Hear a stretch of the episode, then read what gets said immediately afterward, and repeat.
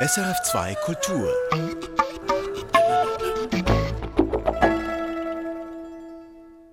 Nicht immer sind Literaturverfilmungen so aufregend wie Jane Campions The Power of the Dog und Rebecca Halls Passing. Die beiden Netflix-Produktionen basieren auf hochkarätigen, aber fast vergessenen Romanen und machen gesellschaftliche Gräben in den USA der 1920er Jahre transparent für die Gegenwart. Sie erzählen von Homophobie und Rassismus und davon, wie Menschen mit zerstörerischem Verhalten auf unerträgliche gesellschaftliche Verhältnisse reagieren. Was macht die Verfilmungen der Romane von Thomas Savage und Nella Larsen so aktuell und was ist allgemein das Geheimnis gelungener Literaturverfilmungen? Darüber spricht Franziska Hirsbrunner mit dem Film- und Literaturwissenschaftler Johannes Binotto. Literaturverfilmungen, das habe ich erst in Vorbereitung auf dieses Gespräch gemerkt, die gibt's wie Sand am Meer. Kann sein, dass es auch am Geld liegt, dass sich ein Drehbuch nach Vorlage schneller schreibt als ein Originaldrehbuch. Und ich denke mal, wenn es um eine Literaturverfilmung nach einem Bestseller geht, da wird schon damit gerechnet, dass dann auch der Film das große Geld einspielt. Vom Geld aber mal abgesehen, was macht Literatur so attraktiv für den Film, Johannes Minotto? Ja, es liefert halt Stoffe für Filme. Es liefert Material und dadurch, dass die Literatur dieses Material, diese Stoffe schon einmal bearbeitet hat, liefert es auch sozusagen bereits eine Vorlage, an der man sich abarbeiten kann, an der man überlegen kann, wie könnte man diesen Stoff noch einmal anders gestalten, eben filmisch gestalten literarische Stoffe anders filmisch gestalten. Für das beste Drehbuch nach einer literarischen Vorlage gibt es seit 1928 einen Oscar. Das Genre hat also seinen Adel. Wir picken zwei aktuelle Literaturverfilmungen heraus. Jane Campions The Power of the Dog und Rebecca Halls Passing. Beide Regisseurinnen haben auch das Drehbuch zu ihrem Film geschrieben. Bevor wir über die beiden Filme sprechen, aber mal ganz grundsätzlich, was macht eine gelungene Literaturverfilmung aus? Ja, ich würde sagen, die Qualität einer Literaturverfilmung ist all das, was es anders macht als die Literatur. Ich würde so weit gehen und sagen, alles, was sich einfach verlustfrei übersetzen lässt in ein anderes Medium, ist eigentlich nicht das Wesentliche. Ist ja zwangsläufig so. Weil wenn es anders wäre, dann könnten wir anstatt Romane auch einfach die Wikipedia-Zusammenfassungen lesen. Also es funktioniert ja nicht mal in schriftlicher Form. Wie soll es da in filmischer Form funktionieren? Ich würde sagen, Verfilmungen sind wie Prismen, in denen sich sozusagen die literarische Vorlage bricht auf eine ganz andere Weise. Und hoffentlich funktioniert es gegenseitig, also dass mir die filmische Adaption etwas sichtbar macht, was ich im Roman nicht gesehen hätte und umgekehrt, dass der Roman mir etwas klar machen kann, was typisch ist, was spezifisch ist für den Film. Also, dann gucken wir in ein erstes Prisma Passing Seitenwechsel von Nella Larsen, ein Roman von 1929, verfilmt von Rebecca Hall. Es ist Halls erster Film. Man kennt die Britin als Schauspielerin, sie war zum Beispiel eine der Titelfiguren in Woody Allens Vicky Christina Barcelona.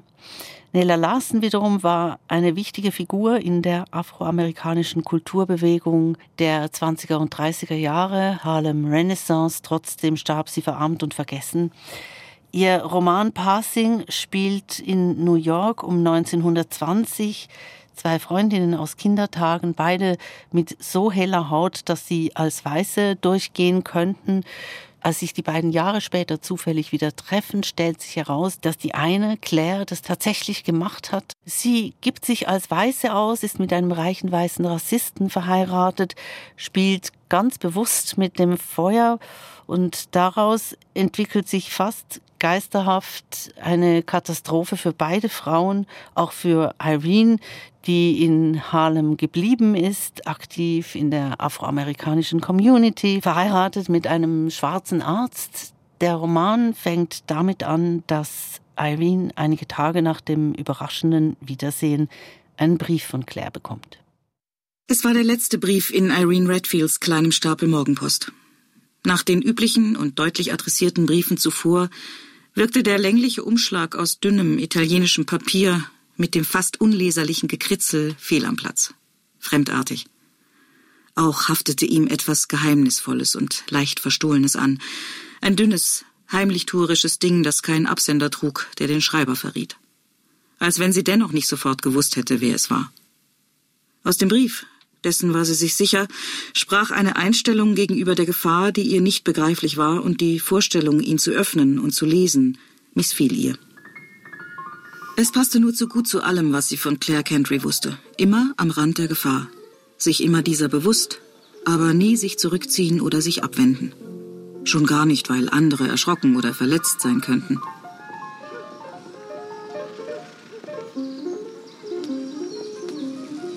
Etwas Filmmusik aus Parsing. Ich finde, sie passt gut zu Nella Larsens Roman, nimmt das Angespannte und auch Kippelige auf. Dieser Romananfang, wie wirkt er auf Sie, Johannes Binotto? Er wirkt extrem literarisch, weil er gerade eben mit Schrift anfängt. Er fängt mit einem Brief an. Das ist sehr sprechend. Und die Filmadaption fängt eben auch sehr sprechend nicht mit einem Brief an, sondern mit Bildern, zwangsläufig. Und es sind Schwarz-Weiß-Bilder. Ja, für Rebecca Hall, die Regisseurin, war das wirklich eine absolute Grundbedingung, dass sie diesen Film in Schwarz-Weiß machen wollte. Und zwar gar nicht so sehr jetzt wegen dem historisierenden Aspekt, sondern wegen der Thematik. Eben gerade weil Schwarz-Weiß entgegen dem Wort und unserer Vorstellung eben gerade nicht klare Trennungen zwischen Schwarz und Weiß macht, sondern Schwarz-Weiß-Bilder bestehen nur aus Grautönen. Und deswegen wollte sie diesen Film unbedingt in Schwarz-Weiß machen, genau weil es dann visuell gar nie ein klares Weiß oder ein klares Schwarz gibt. Ich finde das total faszinierend mit dem Schwarz-Weiß, weil es wie in einem Nebel auch Positionen verschwimmen lässt. Passing, das kommt noch hinzu, bedeutet ja nicht nur Seitenwechsel, sondern ganz vieles von Anmache über Kontrollverlust, über Tod. Das ist alles in Roman und Film eingeschrieben und hinter dem Seitenwechsel von schwarz zu weiß geht es ja offensiv für die eine Frau und unterdrückt bei der anderen um einen riesigen Wunsch nach selbstbestimmter Identität. Und das in den 1920er Jahren mit ihrer Rassentrennung und der Lynchjustiz. Wie geht Rebecca Hall filmisch mit der Zeitgeschichte um, Johannes Binotto? Ja, es gibt ja in den 20 Jahren in Amerika, besonders in den Großstädten, eben eine ganz große Angst vor diesem Passing. Es gibt eine Angst der weißen Bevölkerung, dass sie nicht mehr beurteilen können, ob jemand schwarz ist oder weiß. Und Rebecca Hall vermittelt uns dieses Gefühl der andauernden Verunsicherung oder der andauernden Kontrolle. Also wir haben das in diesem Film, wir spüren, es ist alles wie auf dünnem Eis. Wir merken, da gibt es lauter Regeln, Verhaltensregeln, Zugehörigkeitsregeln, Sortierregeln, die wir aber nicht vollständig durchschauen, die aber die ganze Zeit äh, wirksam sind. Und sie vermittelt uns dieses Gefühl der Verunsicherung eben gerade auch visuell. Ihr Film arbeitet ganz auffällig auch immer mit Unschärfen es hat immer wieder diese Momente, wo das Bild unscharf wird und wo wir Schwierigkeiten haben, etwas zu erkennen. Das ist etwas, was die Literatur in dieser Form nicht so kann. Ich kann schwer in einem Roman Situationen haben, wo ich die Buchstaben nicht entziffern kann. Meistens kann ich die Wörter sofort lesen. Im Film habe ich die Möglichkeit, dass ich zwar sehe, aber noch nicht entziffern kann. Dieses noch nicht entziffern können ist besonders verstörend in der Wiederbegegnungsszene zwischen Irene und Claire. Daraus wollen wir jetzt einen kurzen Ausschnitt hören. Ein brütend heißer Tag in New York. Auch Irene wechselt da kurzfristig die Seite. Sie geht in ein Restaurant eines Nobelhotels nur für Weiße, um sich zu erfrischen. Dort fällt ihr eine wunderschöne Frau auf, die ihren Mann verabschiedet und dann so starrt, dass Irene Panik bekommt. Sie fürchtet, dass sie auffliegt. Aber es ist Claire, die ihren Mann auf einer Geschäftsreise begleitet. Irene wird in die Suite der beiden komplimentiert und als Claires Mann hinzukommt, ist er erstens nicht der, mit dem Claire im Restaurant saß und zweitens sagt er zur Begrüßung Hallo Nick. Das ist wirklich super beklemmend. Ein weißer Rassist vor zwei Schwarzen, die er für weiß hält, wobei ihn die eine gleich doppelt betrügt und dann, das finde ich das Allerschrillste, die Situation noch brenzeliger macht, indem sie ihn lasziv bittet, der Freundin zu erklären, warum er sie Nick nennt, während der Roomservice Champagner serviert. Do you hear what John called me, Reedy? Oh, Claire, please. No, go on. Tell her why. Oh, it's silly. When we were first married, this woman was as white as a lily. But as the years go by, she seems to be getting darker and darker. So I told her, if you don't look out, you'll wake up one morning and find that you've turned into a nigger. yeah, she's been nig ever since.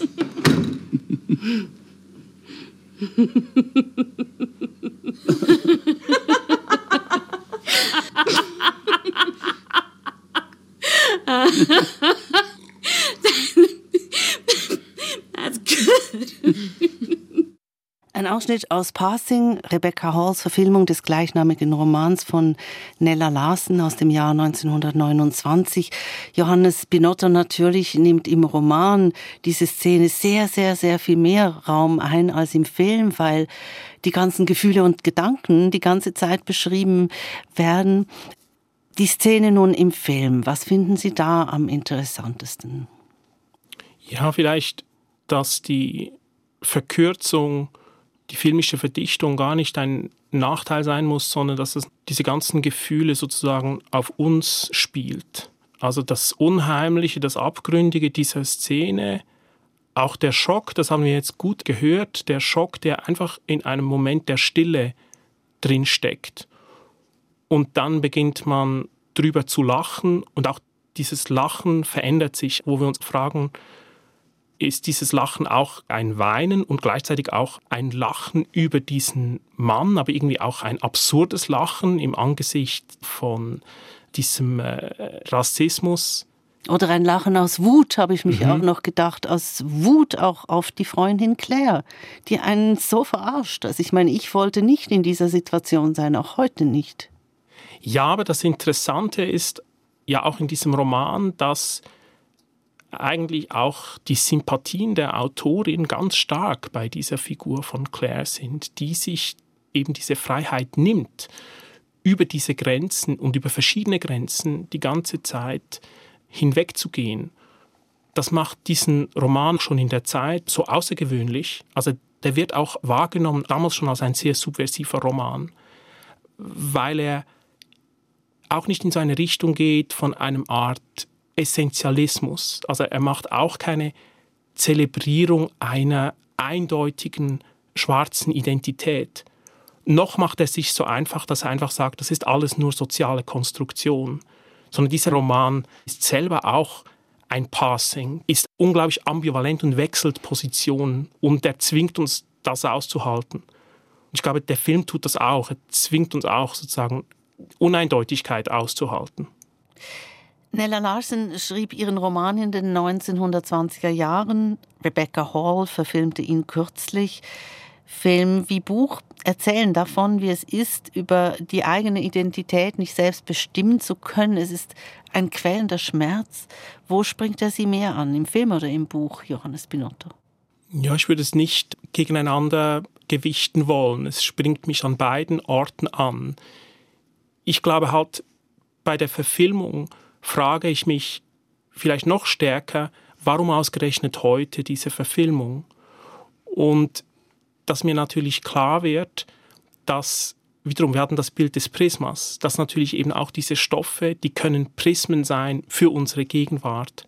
Also dass dieser Film natürlich auch etwas aufnimmt, dass wir merken, diese Fragen, die Nella Larson in den 20er Jahren verhandelt, sind natürlich Fragen, die sich auch heute noch stellen, aber in veränderter Form. Es hat sich vieles verändert, aber eigentlich die Frage, dieser Zwang zur eindeutigen Identifizierung, diese neuen Formen der Segregation, die wir gerade in Amerika der Gegenwart wieder erleben, die werden quasi auch nochmal wie in einem Prisma sichtbar gemacht über diese Verfilmung, dass die ausgerechnet eben heute gemacht wird. Ich unterhalte mich mit dem Film- und Literaturwissenschaftler Johannes Binotto über Literaturverfilmungen an zwei aktuellen Beispielen, Passing von Rebecca Hall und The Power of the Dog von Jane Campion. Beide teils in unseren Kinos zu sehen oder aber bei Netflix. Das ist Musik aus dem Film The Power of the Dog der mehrfach preisgekrönten neuseeländischen Regisseurin Jane Campion. Am besten bekannt wohl durch ihren Film The Piano von 1993. Auch Jane Campions Film basiert auf einem autobiografisch grundierten Roman. Thomas Savage, geboren 1915, wuchs auf Ranches im Westen der USA auf, bevor er wegging, um zu studieren. Die schonungslose Schilderung der Männerwelt auf einer Farm in Montana der 1920er Jahre, in der die Homosexualität der Hauptfigur ein Fluch ist, so wie es damals ein Fluch war, schwarz zu sein. Also die schonungslose Schilderung der Männerwelt veranlasste die Schriftstellerin Annie Prue, The Power of the Dog, ein brillantes, knallhartes Buch zu nennen. Sind Sie einverstanden, Johannes Pinotto? Ja, ja, auf jeden Fall. Wobei ich sagen würde, jetzt auch in dieser Zusammenfassung haben Sie jetzt bereits eine Interpretation auch des Textes gegeben, die dem Text eben auch nicht so ganz gerecht wird, der auch nochmal ambivalenter und uneindeutiger ist, als es jetzt vielleicht geklungen hat. Also Sie meinen, dass ich gesagt habe, es geht um die Homosexualität der Hauptfigur und ihr Bestehen in der Männerwelt einer Farm. Also die Homosexualität ist ganz bestimmt das zentrale Thema in diesem Roman, aber es ist unklar, wie sehr die Homosexualität etwas ist, ein homosexuelles Begehren, das tatsächlich ausgelebt wird oder eher ein verkanntes Begehren ist, eines, was noch nicht einmal bei sich selber tatsächlich anerkannt ist. Ich bin da vielleicht tatsächlich etwas zu sehr auf die Schlagwortseite gekippt, wobei Buch wie Film eben auch recht mysteriös sind. Eine Farm in Montana, 1920er Jahre, geführt von zwei Brüdern aus bestem Haus. Die Eltern leben auf dem noblen Altensitz in der Stadt.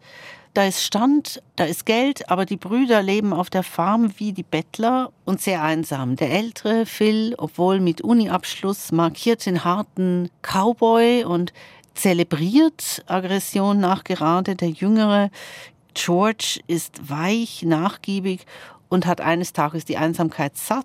Er heiratet die Witwe des Arztes und als er sie ins Haus bringt, setzt Phil alles daran, sie zu zerstören. Das ist schrecklich, aber es hat auch etwas Kindisches und im Roman heißt es zu Phil, er hasste die Welt für den Fall, dass sie ihn zuerst hasste. Ich stelle mir vor, einen Roman zu verfilmen, das heißt auch Entscheidungen in Sachen Psychologie zu treffen. Wie entscheidet sich Jane Campion da? Ich finde The Power of the Dog, den Film von Jane Campion, ein Meisterwerk, eben gerade darin, in allem, was sie nicht entscheiden will. Campion ist, glaube ich, die große Meisterin der Ambiguität. Und in diesem Film ist es wirklich erstaunlich, wie viel wir nicht wissen am Ende dieses Films. Und das ist noch extremer als im Roman. Mhm. Den Roman empfinde ich als auch sehr lakonisch und ironisch. Das ist Campions Film gar nicht. Campions Film ist mysteriös und lückenhaft. Wir sehen es ja gerne als Nachteil, dass Filme nur so kurz sind, vielleicht zwei Stunden, und mhm. ein Roman hat so lange Zeit. Campion nutzt die Kürze gerade als eine Qualität. Und zwar, dass dieser Film viel zu schnell geht. Wir haben keine Chance, gewisse Sachen sicher zu sein, habe ich jetzt das gesehen oder habe ich es nicht gesehen. Und das ist genau der Witz.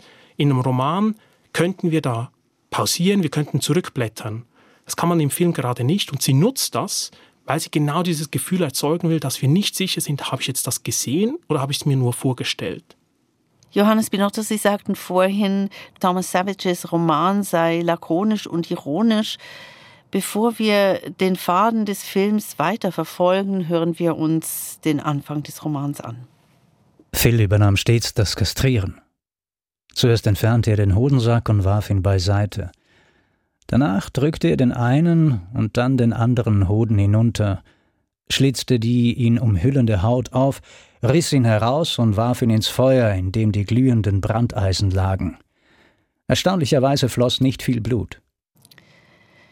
So beginnt The Power of the Dog von Thomas Savage aus dem Jahr 1967, ein Blick zurück auf den amerikanischen Westen der 1920er Jahre. Wir haben diesen sezierenden Ton, wir haben aber auch diesen Hyperrealismus. Und wenn man im Film dauernd das Gefühl hat, man verpasse etwas, dann geht es hier am Anfang des Romans und später immer wieder ja auch so schnell. Das war's mit der Schilderung der Kastrierung. Mehr gibt's nicht. Mit diesem lakonischen, erstaunlicherweise floss nicht viel Blut, wird einfach der Deckel auf einen sehr brutalen Vorgang gemacht. Ja, aber ich glaube, es zeigt auch sehr schön, das ist auf jeden Fall ein Moment, wo man beim Lesen zum Beispiel innehält, wo plötzlich dieser Moment dann in der Lesegeschwindigkeit sich ausdehnen kann den man nochmal liest. Habe ich jetzt das richtig gelesen? Und das Faszinierende jetzt zum Beispiel in der Verfilmung ist, dass die exakt selbe Szene dort wirklich fast nicht erkennbar ist, dass man wirklich verpassen kann, was hier eigentlich geschieht und auch verpassen kann, an dieser Szene hängt übrigens auch dann für die ganze Geschichte unglaublich viel. Es hängt buchstäblich ein Leben an dieser Szene auch dran. Ja, genau. Wir wollen jetzt aber nicht spoilern und stattdessen über Jane Campions Bildsprache sprechen. Während Rebecca Hall in Passing ihre 1920er Jahre in Schwarz-Weiß drehte, in New York, meist in Innenräumen, und das Gefühl erzeugt, man schaue durch Nebelschwaden, man werde wie in einem Gothic-Film von Unheil umwabert, drehte Jane Campion in Farbe und oft in der Landschaft wie sind die Bilder bei ihr? Jane Campion verfährt in einer Doppelstrategie. Einerseits benutzt sie auch extrem gern und extrem interessant Formen der Maskierung, der Bildbegrenzung, dass wir auch visuell eben nicht alles sehen. Und das kombiniert sie immer wieder mit Landschaftsaufnahmen, die gleichzeitig dann viel zu weit sind. Also wo wir das Gefühl haben, da fehlt mir nun jede Grenze, da verliere ich mich in der Landschaft.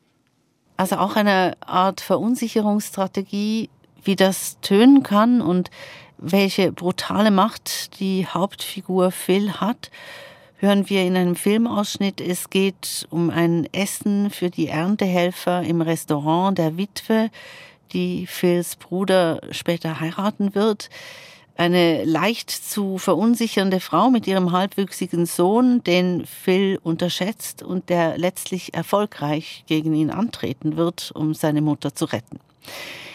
Dieser Peter wirkt unter den rauen, ungewaschenen Cowboys wie eine Elfe. Wie Phil ist er blitzgescheit und handwerklich äußerst geschickt. Die fantastischen Papierblumen auf dem Tisch sind von ihm, aber statt zu sehen, dass der Junge ein alter Ego sein könnte, nutzt Phil die Blumen für eine seiner sadistischen Shows. Sind sie hübsch, sagt er und fackelt sie später zum Gaudi der Cowboys ab, um sich seine Zigaretten an ihnen anzuzünden. Well, well. Ain't them pretty? well, I wonder. What little lady made these? Actually, I did, sir. My mother was a florist, so I made them to look like the ones in our garden. Oh, well, do pardon me. They're just as real as possible. Mm. Mm.